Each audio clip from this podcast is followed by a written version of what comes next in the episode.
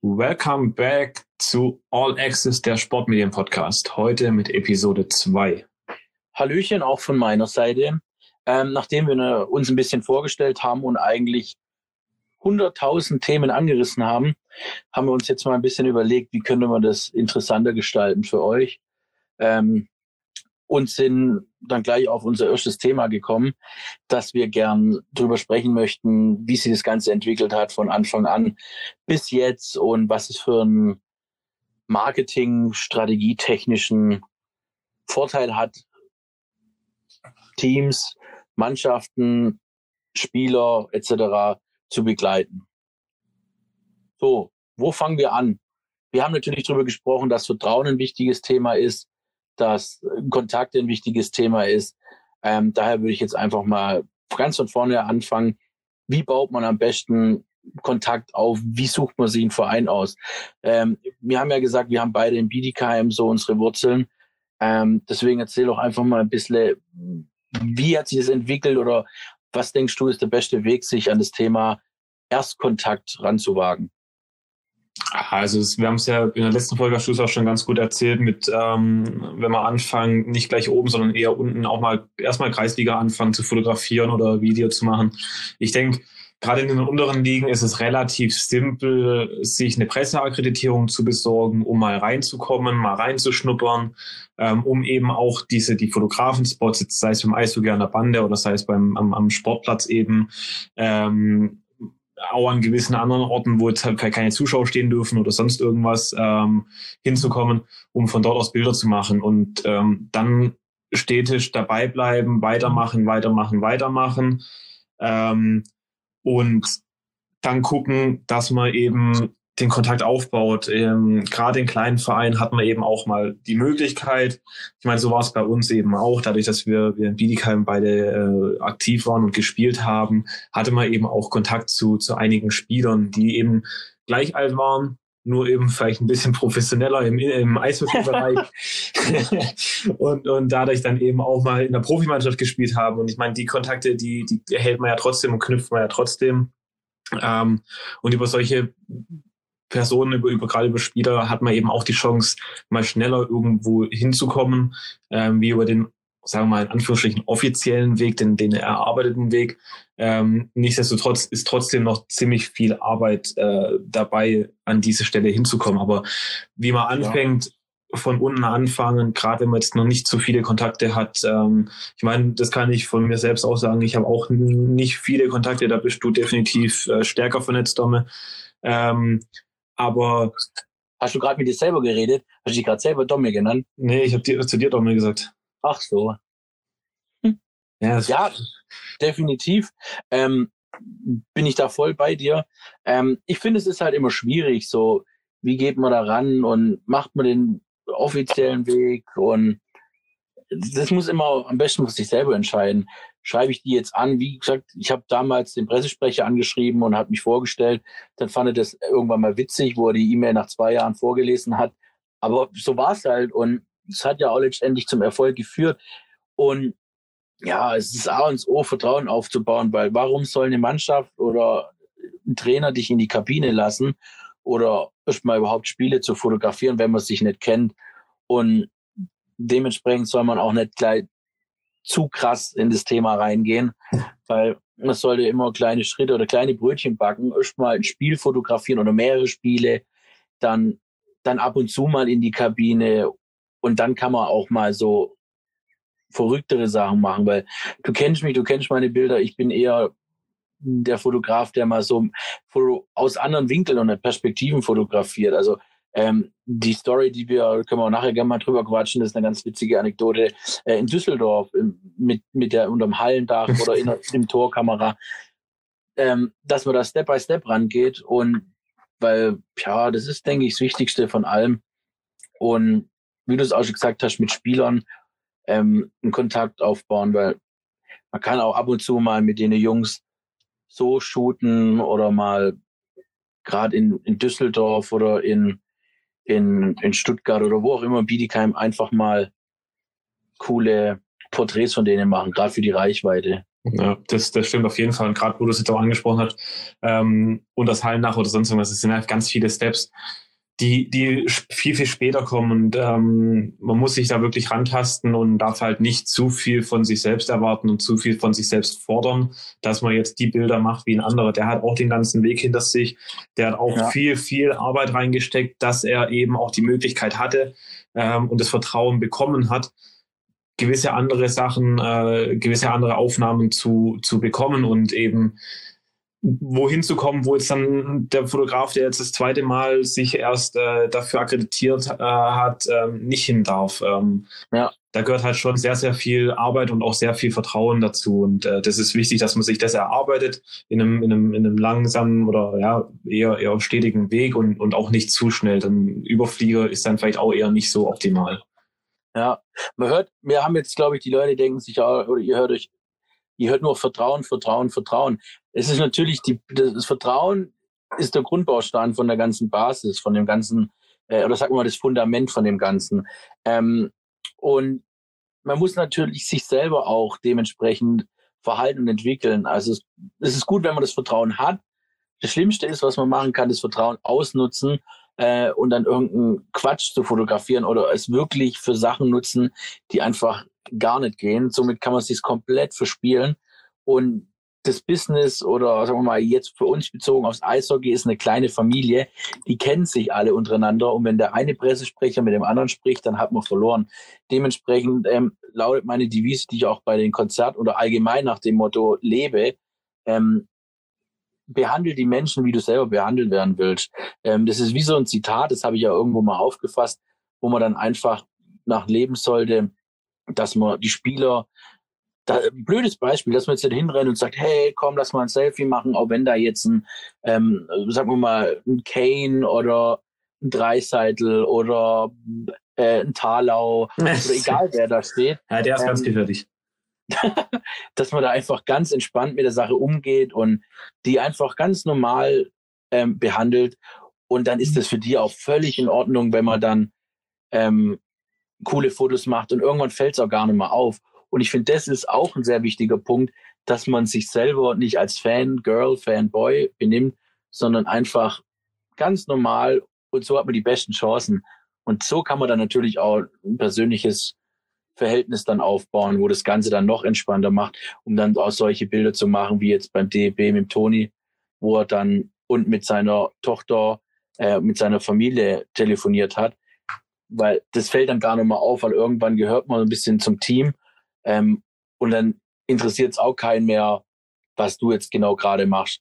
Weißt du, ich meine? Ja. Ja, es ist eben das äh, mit der mit der Zeit weiß wissen auch die die äh, Profis oder die mit denen man eben dann unterwegs ist, wie du arbeitest, ähm, dass du jetzt niemals ähm, irgendwelche Bilder machen würdest, die vielleicht jetzt nicht gerade gemacht werden sollten oder oder ja einfach einfach, dass man das Händchen und das Auge dafür hat und auch einfach auch weiß, was wann wann genug ist und ähm, wann man es vielleicht äh, aufhören sollte. Das ist richtig.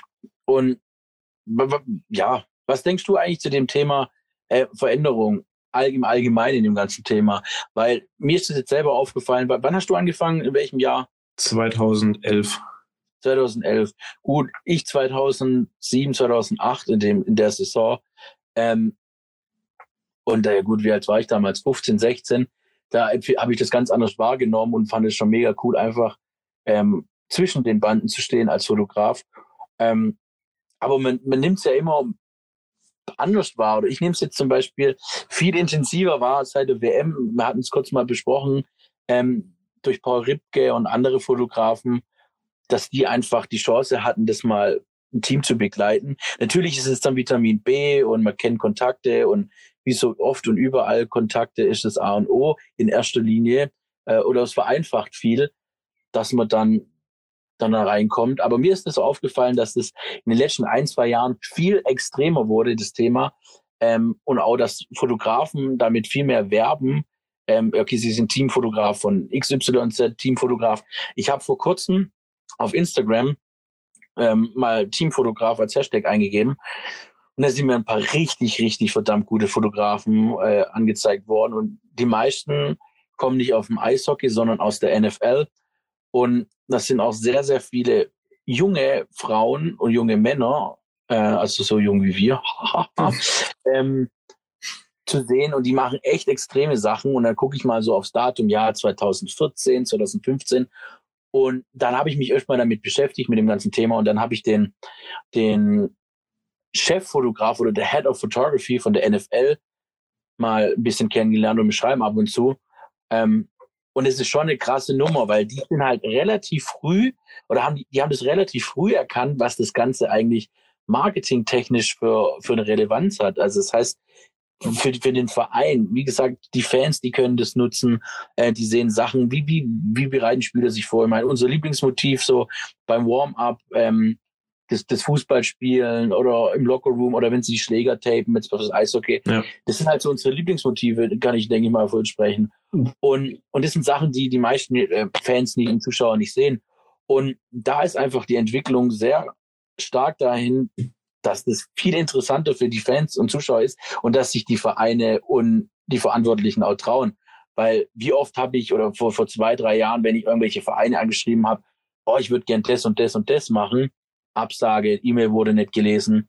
Ich habe jetzt auch vor kurzem an alle Bundesliga und Zweitbundesliga-Vereine eine E-Mail geschrieben. Ähm, und haben sich tatsächlich ein paar Vereine gemeldet, waren auch ein paar echt coole Termine ausgemacht. Jetzt kam, wie bei jedem von uns, das äh, tolle Thema Corona dazwischen, was natürlich vieles so ein bisschen schwierig macht oder eigentlich unmöglich macht. Ähm, deswegen müssen wir mal gucken, wie das Ganze in Zukunft ähm, sich entwickelt. Ja, ich denke gerade gerade zukunftsorientiert ist das natürlich auch ein äh, heikles Thema, beziehungsweise einfach noch ein Thema, was man gar nicht äh, abschätzen kann, ähm, wie es in der Zukunft denn weitergeht, ob das denn das Thema überhaupt noch so ähm, ja, im Prinzip so, so sehr verfolgt werden kann. Ja, wir hoffen das Beste, weil mir fehlt das Eishockey jetzt schon nach ein paar Wochen. Das, wäre gerade die Eishockey-WM und ja, es fehlt. Und aber es ist eine gute Zeit, gerade auch so für unseren Podcast, denke ich. Viele haben Zeit und äh, Langeweile und leider. Aber dann ist es bestimmt interessant, sich so ein bisschen anzuhören, was andere Leute denken. Wir haben jetzt ein paar coole Fotografen schon bestätigt bekommen, die da uns unterstützen, beziehungsweise die dann auch für euch dann ein bisschen was erzählen. Wie ist es als Fotograf in der Bundesliga, äh, Fußballnationalmannschaft Fotograf oder beim Handball?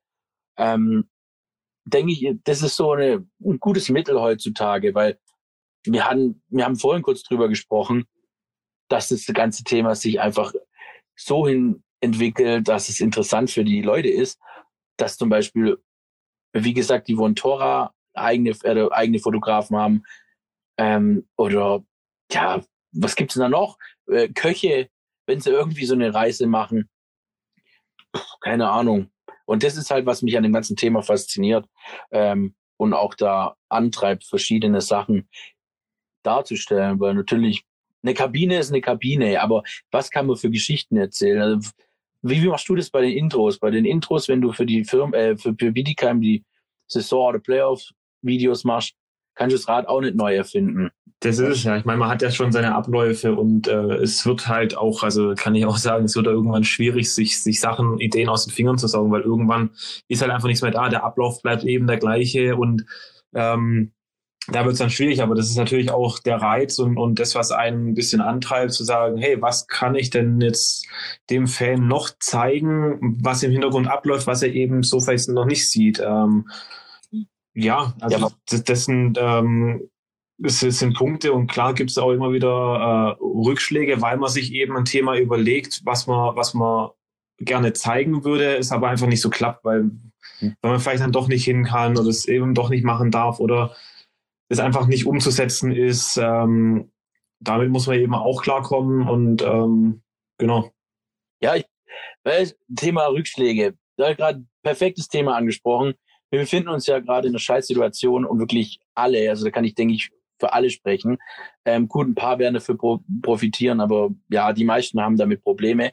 Ähm, das Thema Rückschlag. Also jeder von uns hat schon Rückschläge, denke ich, gehabt, sei es jetzt ähm, kleinere Rückschläge oder größere. Ich meine, du kennst die Story mit mir in, in Los Angeles mit dem Diebstahl, wo sie mir für 15, 20.000 Euro Sachen geklaut haben. Ähm, aber nichtsdestotrotz, man kommt daraus stärker zurück. Oder momentan wäre ich, beziehungsweise jetzt nicht mehr, ähm, die Möglichkeit für Leon Dreiseitel bei den Oilers zu fotografieren und um da eine Tür aufzumachen in der NHL und bei den Oilers, ähm, wo mir dann halt auch Corona ein bisschen den Strick, äh, wie sagt man da so schön? Strich ähm, durch die Rechnung. Strich durch die Rechnung, nicht Strick. Einen Strick brauche ich zum Glück noch nicht. Ähm, nee, lass mal lieber noch. Ja. Ähm, und deswegen viele denken vielleicht, oh, Rückschläge, ich schreibe dem jetzt eine E-Mail, ich schreibe dem eine E-Mail, ich krieg nichts zurück, oh, scheiße, irgendwas stimmt mir nicht, was stimmt mit mir nicht, was stimmt mit meinen Fotos nicht, ist, denke ich, totale Bullshit, weil ähm, da gibt's auch wieder zwei Seiten, so oder so sehe ich das. Wenn du, wenn du 100 E-Mails schreibst an, an, an dritte Liga bis erste Liga, an alle Vereine, von diesen 100 E-Mails antworten dir vielleicht fünf bis zehn und davon Absagen vielleicht und ein, zwei positive. Viele melden sich gar nicht. Das ist auch so ein Ding, was ich persönlich null leiden kann, ähm, weil ich denke, kein Mensch hat so viel zu tun, ähm, um eine kurze Absage zu schicken. Ja, das ist also ähm, und das ist das, was vielleicht motiviert oder auch die Rückschläge dann schafft, wenn du eine E-Mail schreibst und du keine Antworten kriegst. Immer weiter dran bleiben, ähm, weiter nerven. So habe ich es auch äh, früher bei, beim, Promo, beim Promoter vom Musikzirkus auch geschafft. Das erzähle ich, glaube ich, immer und überall, weil es aber auch so wichtig ist. Dranbleiben äh, und den Kontakt suchen und nicht aufgeben. Ja, das ist, man muss, man muss weitermachen. Man, man kann sich selbst eigentlich am besten einschätzen und sieht, wo man steht, was man sich eigentlich zutrauen kann, was man denn machen könnte. Ähm, natürlich muss man da auch aufpassen, dass man sich nicht überschätzt. Ähm, aber mit dem eigenen eigenen Einschätzung äh, kann man eigentlich auch selber sehen, wo kann man denn hin, wo können wir denn, wo könnte man denn was machen ähm, und und dann weitermachen, Gas geben und dranbleiben. Äh, es gibt Absagen, es werden Absagen kommen, aber wenn man weitermacht und weitermacht, ähm, dann wird auch irgendwann eine Zusage kommen und das ist dann die Chance, die man eben auch nutzen muss und äh, darauf arbeitet man hin, das erarbeitet man sich ähm, dass man eben dann das, was man sich überlegt hat und worauf man hingearbeitet hat, auch so umzusetzen kann, wie man es wie man es denn geplant hätte. Und das ist eben die Chance, die man dann nutzen muss. Und daraus wird sich auch weiteres ergeben, weil dann geht's weiter und weiter und weiter. Und wenn man sich eben geschickt anstellt, sich dann, wie wir vorhin schon gesagt haben, das Vertrauen erarbeitet, ähm, dann hat man schon eine ordentliche Basis, von der aus man sehr gut arbeiten kann. Ja. Ähm, und äh, ich meine, ich denke ja, ja. Wenn man, wenn man sich jetzt überlegt, jetzt, jetzt schreibt man den ganzen DL2, DL-Teams an, was hat man selbst zu verlieren, außer dass man eine Absage kassiert. Ähm, wenn man eine bekommt, eine Zusage, dann ist doch super. Dann los geht's, Vollgas. Ähm, auf der anderen Seite muss man sich halt auch überlegen, was haben denn die, die Teams zu verlieren? Also warum sollten die denn das jetzt nicht machen, ähm, dass du sie begleitest zum Beispiel? Also man muss es halt von, von beiden Seiten sehen. Ja, ich denke halt auch immer, dass die, also das wirst du wahrscheinlich auch oft an den Kopf geschmissen bekommen haben. Ähm, wenn, wenn man dann so eine Nachricht schreibt oder eine E-Mail oder anruft, dann heißt es immer, oh nee, wir sind gerade kurz vor den, äh, wir sind gerade am Ende der Saison, jetzt geht's langsam in die Playoffs und wo ich mir dann sage, ja, ich kann es verstehen, dass es sportlich natürlich um was geht. Gar keine Frage. Aber ich denke, jeder oder man sollte so äh, professionell genug sein, dann die auch nicht zu stören, weil das ist ja, wie gesagt, das A und O, die, denen nicht in, in, in Spielbetrieb oder so eingreifen mhm. zu müssen oder irgendwie dann denen irgendwas an den Kopf schmeißen oder die abzulenken.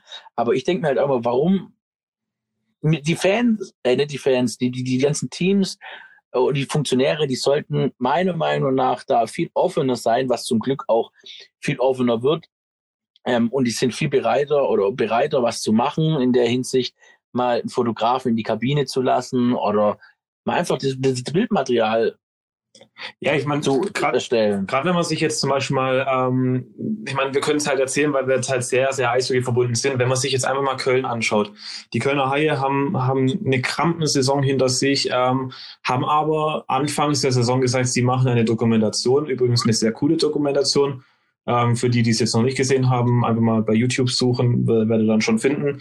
Ähm, Shootout an Basti. Richtig, good job.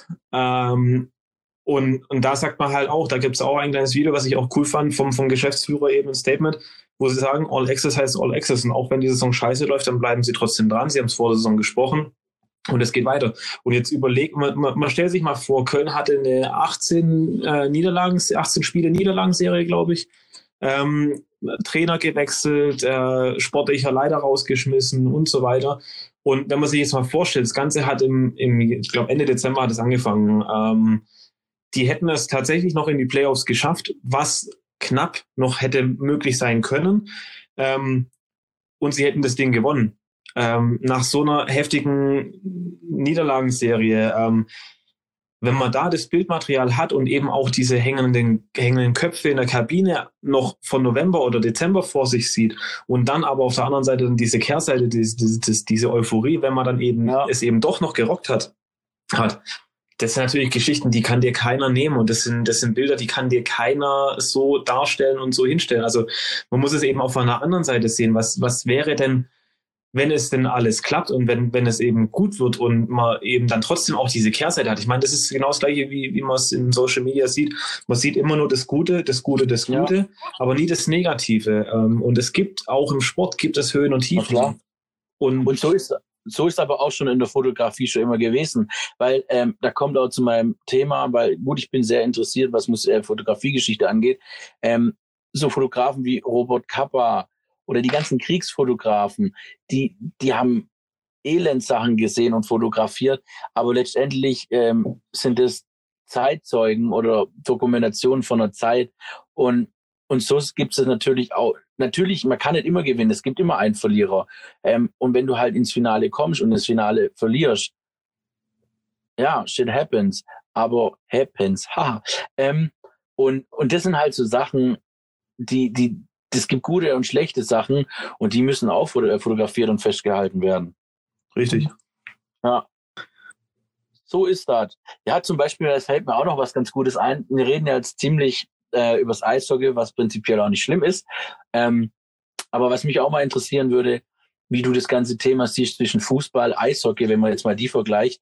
Äh, jetzt nicht, wie es in Deutschland bekannt ist, sondern eher, weil ich so auch mal eine Erfahrung gemacht habe, wenn du mit jüngeren Fußballspielern oder heranwachsende Fußballstars zu tun hast, die sind halt von vornherein gleich mit drei, vier Berater umschlossen, zwei Manager und dann hat man es gar nicht mehr so einfach als Fotograf mal an die ranzukommen. Ja. Äh, irgendwie mal, mal erfahren? Oder? Also Erfahrung, Erfahrung habe ich in dem Bereich überhaupt gar nichts. Äh, Gerade dadurch, dass es bei mir sowieso schwierig ist mit äh, Video und Foto, weil ich mich halt wirklich ja. jetzt die letzten Jahre auch mehr auf das Videothema konzentriert hatte. Aber ich denke, es jetzt mal einfach nur mal der, der Gedanke, wie, was ich mir, wie ich es mir vorstelle, ähm, dass es extrem schwierig wird, weil sobald, denke ich mal, beim Fußball ein Spieler Richtung Profikarriere geht, wie du es schon sagst, ähm, sind da eben zwei, drei, vier Berater, die ihm dann auch wirklich sagen, was sollte er denn machen, was sollte er denn nicht machen. Ähm, ich meine, vielleicht können wir da auch mal den, den ein oder anderen Insider äh, dazu bekommen, ähm, durch, durch ja. äh, gewisse Fotografen, die eben im Fußballbusiness unterwegs sind. Ähm, aber ich denke, es, es ist recht, recht schwierig und, und da ist dann einfach auch dieses Thema, dass dann ist einer der einfach mal anfragt, äh, hey, können wir nicht mal Bilder machen oder wollen wir nicht mal Bilder machen, dass der wahrscheinlich eher keine Chance hat wie ein Teamfotograf oder eben der persönliche Fotograf von einem Spieler, dass der sagt, hey, ich will auch online präsent sein, ähm, ich mache mein Social Media und ähm, ich brauche dafür einen Fotografen. Ja, ich denke halt, dass das irgendwie, äh, ist jetzt meine persönliche Einschätzung, dass es beim Fußball doch wesentlich schwieriger ist, ähm, auch an höherklassige Spieler so ranzukommen. Ähm, also ich habe schon ein paar Sachen im Fußball gemacht und und da wurde eigentlich auch noch bei 16, 17, 18-Jährigen dann gleich ein Berater vorgeschickt und Manager und ja, wie und was hast du dir vorgestellt? Wobei ich mir dann denke, gut, ähm, es hat einen Nutzen für die, die kriegen coole Bilder, man kann eine coole Kampagne oder irgendwas Cooles zusammen machen. Ähm, das ist so ein, jeder hat was, so eine Win-Win-Situation. Und andererseits gibt es dann wieder ehemalige Fußballer, ähm, ich habe jetzt mit, mit einem ehemaligen Torwart aus der Bundesliga und aus der Nationalmannschaft ein Fotoshooting, Namen möchte ich mal noch nicht nennen, können wir mal demnächst drüber sprechen. Und, und die sind dann voll entspannt, die sagen, ja, ja, klar, cool und lass doch mal was machen. Und also das differenziere ich dann aber auch zwischen mal so ein Just for Fun Shooting für Portfolio und halt wirklich Jobs, weil letztendlich ähm, wenn man, wenn man Fotograf ist, lebt man davon, zahlt seine Rechnungen. Also ich kann nicht zum Finanzamt gehen und sagen, ja, hier, ähm, ich habe als Dankeschön einen Blumenstrauß gekriegt oder eine Packung Maultaschen, äh, die würden mich auslachen. Und dementsprechend müsste man dann halt das so ein bisschen abwägen. Thema Job, Geld verdienen und aber auch zu sagen, ja, ich mache mal was for free, weil es mir was bringt. Und so kannst du dich dann auch mit anderen Leuten vernetzen. Also sei es jetzt Musiker, Sportler oder auch Fotografen, weil es gibt nichts Wichtigeres in dem Business, als wenn man sich mit anderen Fotografen auch vernetzen kann und die Möglichkeit hat, da was zusammenzumachen. Ja, ich meine, das ist ja bei uns eigentlich mit das, das, das beste Beispiel. Ähm, dadurch, dass wir uns eben schon, schon jahrelang kennen und wir beide auch wissen, wie wir ticken, wie wir beide arbeiten, ähm, hat es natürlich auch sehr viele Vorteile, sich eben zu vernetzen und, und dann eben auch sich so eine kleine, so eine kleine Basis eben aufzubauen mit Leuten, mit denen man gut zusammenarbeiten kann und die einen dann eben auch noch woanders mit reinbringen können, zum Beispiel, wo man jetzt so über seine eigenen Kontakte nicht hinkommen würde. Ähm, ich meine, da haben wir beide schon von profitiert. Ähm, ja. Aber ich denke, das ist auch nochmal auch nochmal ein anderes, äh, eine andere Folge wert, ähm, das Ganze zu, zu erläutern. Ähm, ich denke mal, was, was halt auch äh, ein, ein, Thema ist, wir hatten ja gesprochen, wie geht man vor, wie kann man das Ganze anstellen. Ähm, ich meine, es gibt ja mehrere Möglichkeiten, wie man es bei einem, bei einem Verein oder bei einem, bei einem Sportevent fotografieren kann. Es gibt die, die Teamfotografen, die ja wirklich dann auch schon auserwählt sind ähm, und, und eben diese besonderen ähm, Vorzüge erhalten.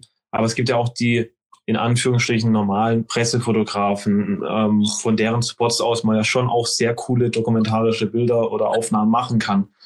Ähm, klar ist meine Möglichkeiten ein bisschen beschränkt, aber ich denke, gerade wenn man ganz am Anfang steht, kann man auch mit, der, mit den Möglichkeiten Pressefotograf äh, schon sehr, sehr vieles machen. Und dann ist es einfach dranbleiben, präsent bleiben ähm, und sich darüber die Kontakte erarbeiten. Und irgendwann wird sich wahrscheinlich die Chance auch äh, bieten, sagen, okay, dann äh, noch näher ran. Klar, vor allen Dingen ähm, hat man auch die Möglichkeit, wenn man mal schon drin ist, ähm, so habe ich es immer gemacht. Ähm, natürlich muss man jetzt überlegen, arbeite ich für eine Zeitung oder für eine Agentur und muss liefern, wirklich liefern.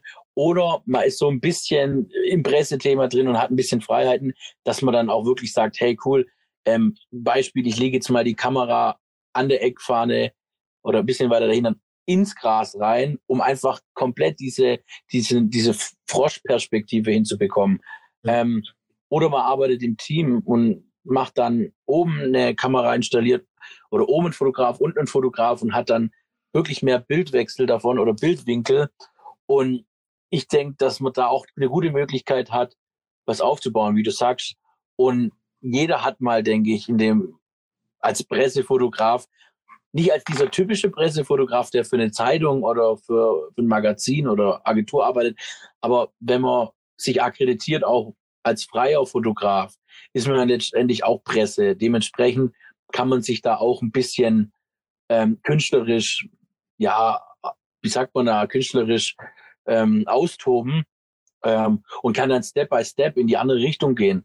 Also, und das macht es halt auch besonders. Ich ich meine, ich folge vielen Sportfotografen, NFL, NHL, ähm, bei, bei, bei der Formel 1 und was, da gibt es so zwei, drei Fotografen, die ich richtig gut finde, die auch für Get oder die für Getty arbeiten, für, für FIFA und wenn du die Bilder siehst, die haben Eier, anders kann ich es nicht sagen, weil wenn du ein Champions League Finale fotografierst und da gibt's jetzt einen Elfmeter und dann, gut, dann steht hinten eine Remote-Kamera und dann von der Seite. Aber die haben halt so Eier, sage ich mal, die machen dann mit hier bei so einem wichtigen Event, wo ich mir denke, Respekt, hey, hab ich mal den Mumm, bei so einem Weltevent oder auch bei Olympia solche Fotos zu machen mit Mitziehern oder also, ähm, oder manchmal einen komplett anderen Bildwinkel, wo ich mir denke, krass, aber das sind halt dann eher so diese künstlerischen Editorial-Fotografen. Man muss vielleicht kurz mal reingrätschen schon mal ganz kurz, äh, vielleicht kannst du kurz erklären, Mitzieher, ähm, was es denn damit auf sich hat und warum es denn so heftig ist. Also nur, dass man es kurz mal erläutert. Ja, also ich bin ein großer Freund von Mitziehern, ähm, weil es einfach, nimm mal am Beispiel Formel 1, ähm, wo es bekannt ist, äh, jetzt mal ein bisschen vom Thema Eishockey ein bisschen wegzukommen. Ähm, Mitzieher ist eine relativ lange Belichtung des Sensors oder auch auf dem Film.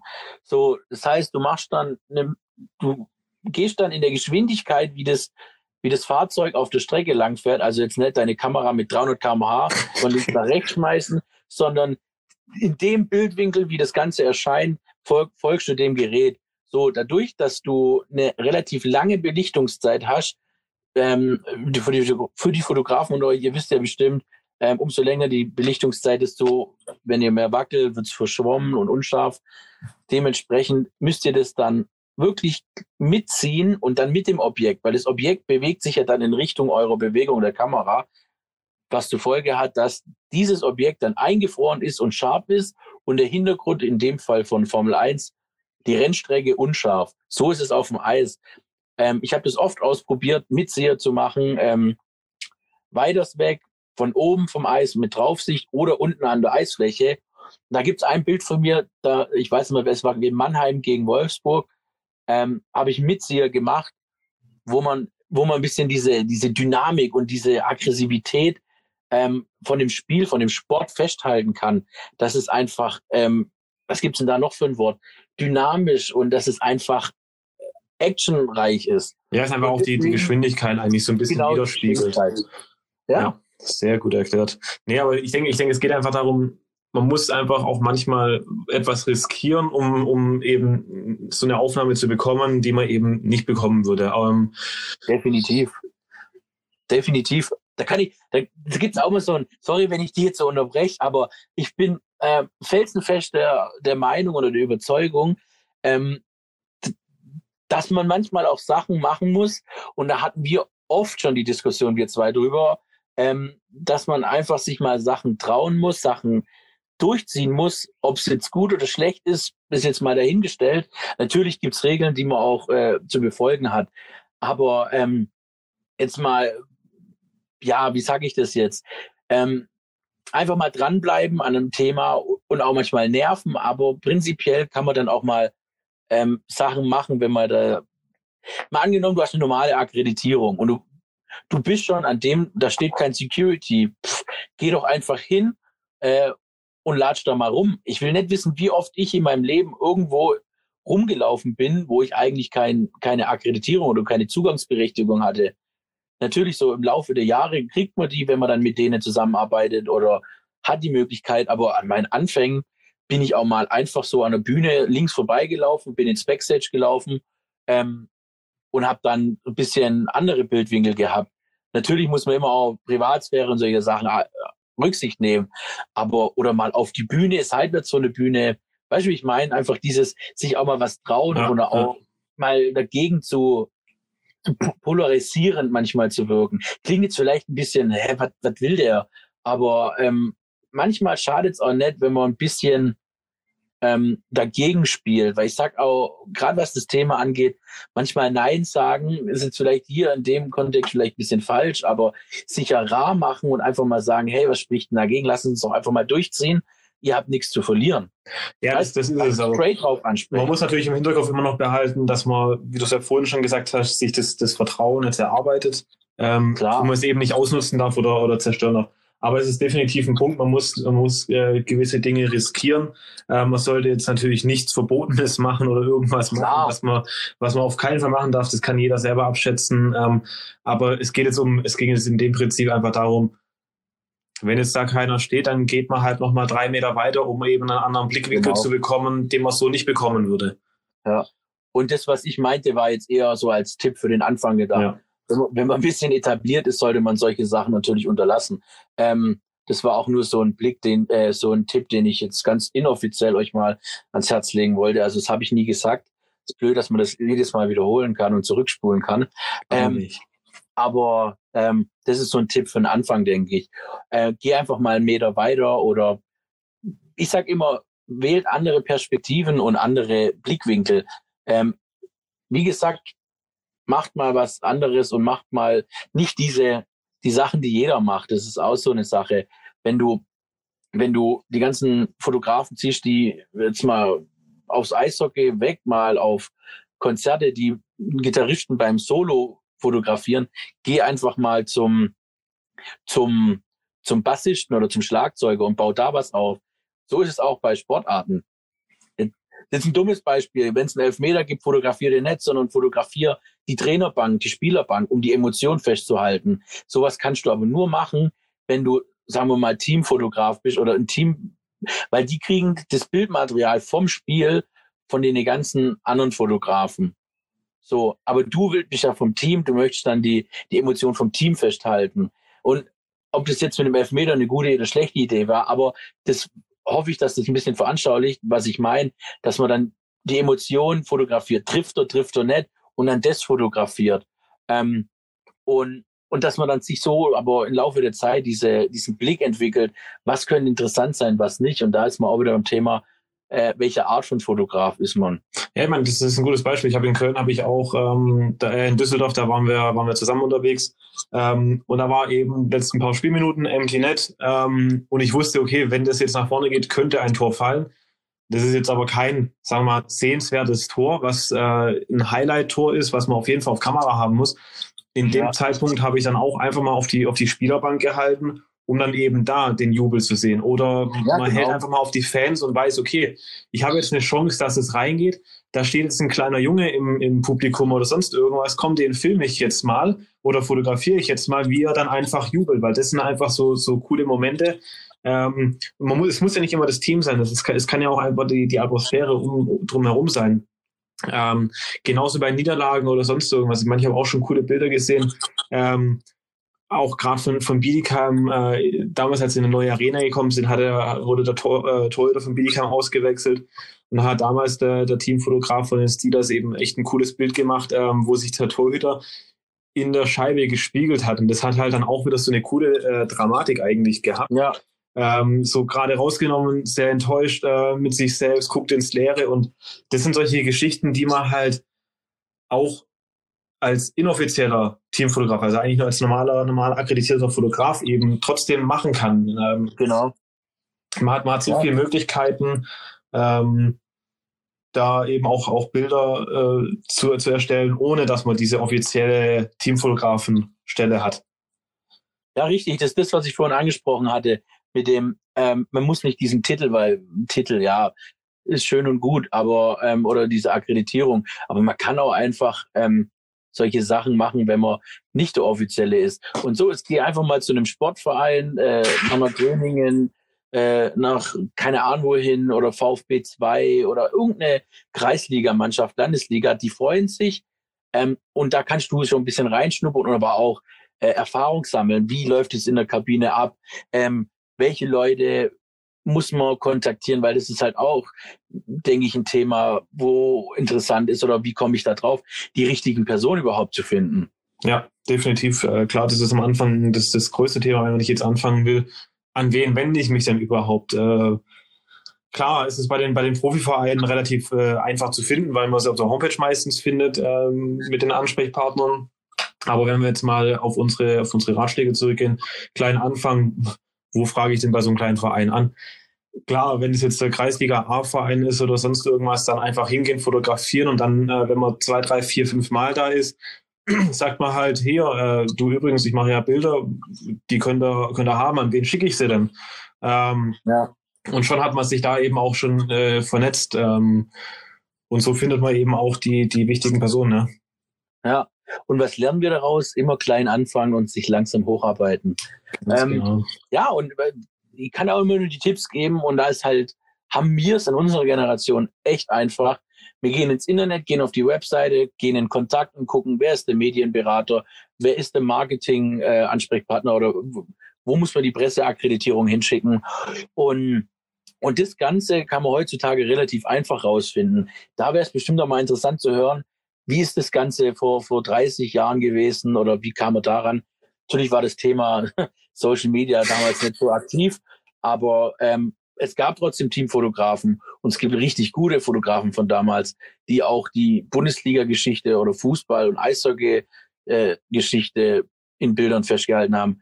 Ähm, zum Beispiel der Haus- und Hochfotograf ähm, Bruce Bennett aus New York, der fotografiert verschiedene NHL-Teams und der hat, glaube ich, Anfang der 70er, Mitte der 70er äh, angefangen in der NHL zu fotografieren.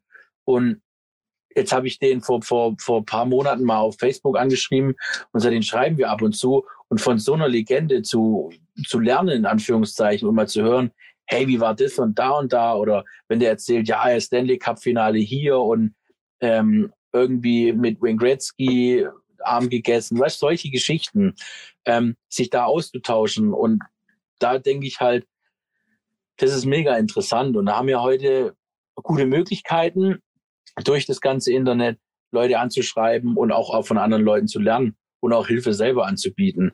Also auch kein Arschloch zu sein und dann Leute zu unterstützen. Ich denke, das ist ein ganz, ganz großer Punkt, gerade äh, das, das Vernetzen und dann eben auch äh, sich gegenseitig unterstützen. Aber ich glaube, das haben wir vorhin schon mal angesprochen, dass wir da definitiv nochmal äh, eine, eine eigene Folge darüber machen, weil das ist ein ziemlich, ziemlich großer Punkt, hätte ich ja. gesagt, ähm, der, der nicht unterschätzt werden darf und der sehr, sehr wichtig ist, um äh, erfolgreich zu sein. Das stimmt. Sehr gut. Dann hätte ich tatsächlich mal wieder gesagt, 40 Minuten fast. Äh, wir haben jetzt heute sehr viel über Vertrauen und, und äh, die Basis, die man sich erarbeitet, gesprochen. Ähm, und ich denke, wir bleiben dran, haben noch einige interessante Themen äh, auf unserem Zettel. Und dann geht's demnächst weiter.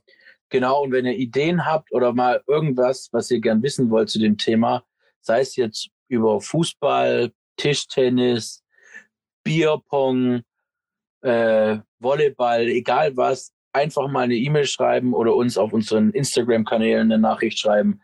Ähm, wir sind für alles offen und dann wünschen wir euch auch noch einen wunderschönen sonnigen Abend. Genau. Bis dann, bleibt gesund und wir hören uns. Ciao.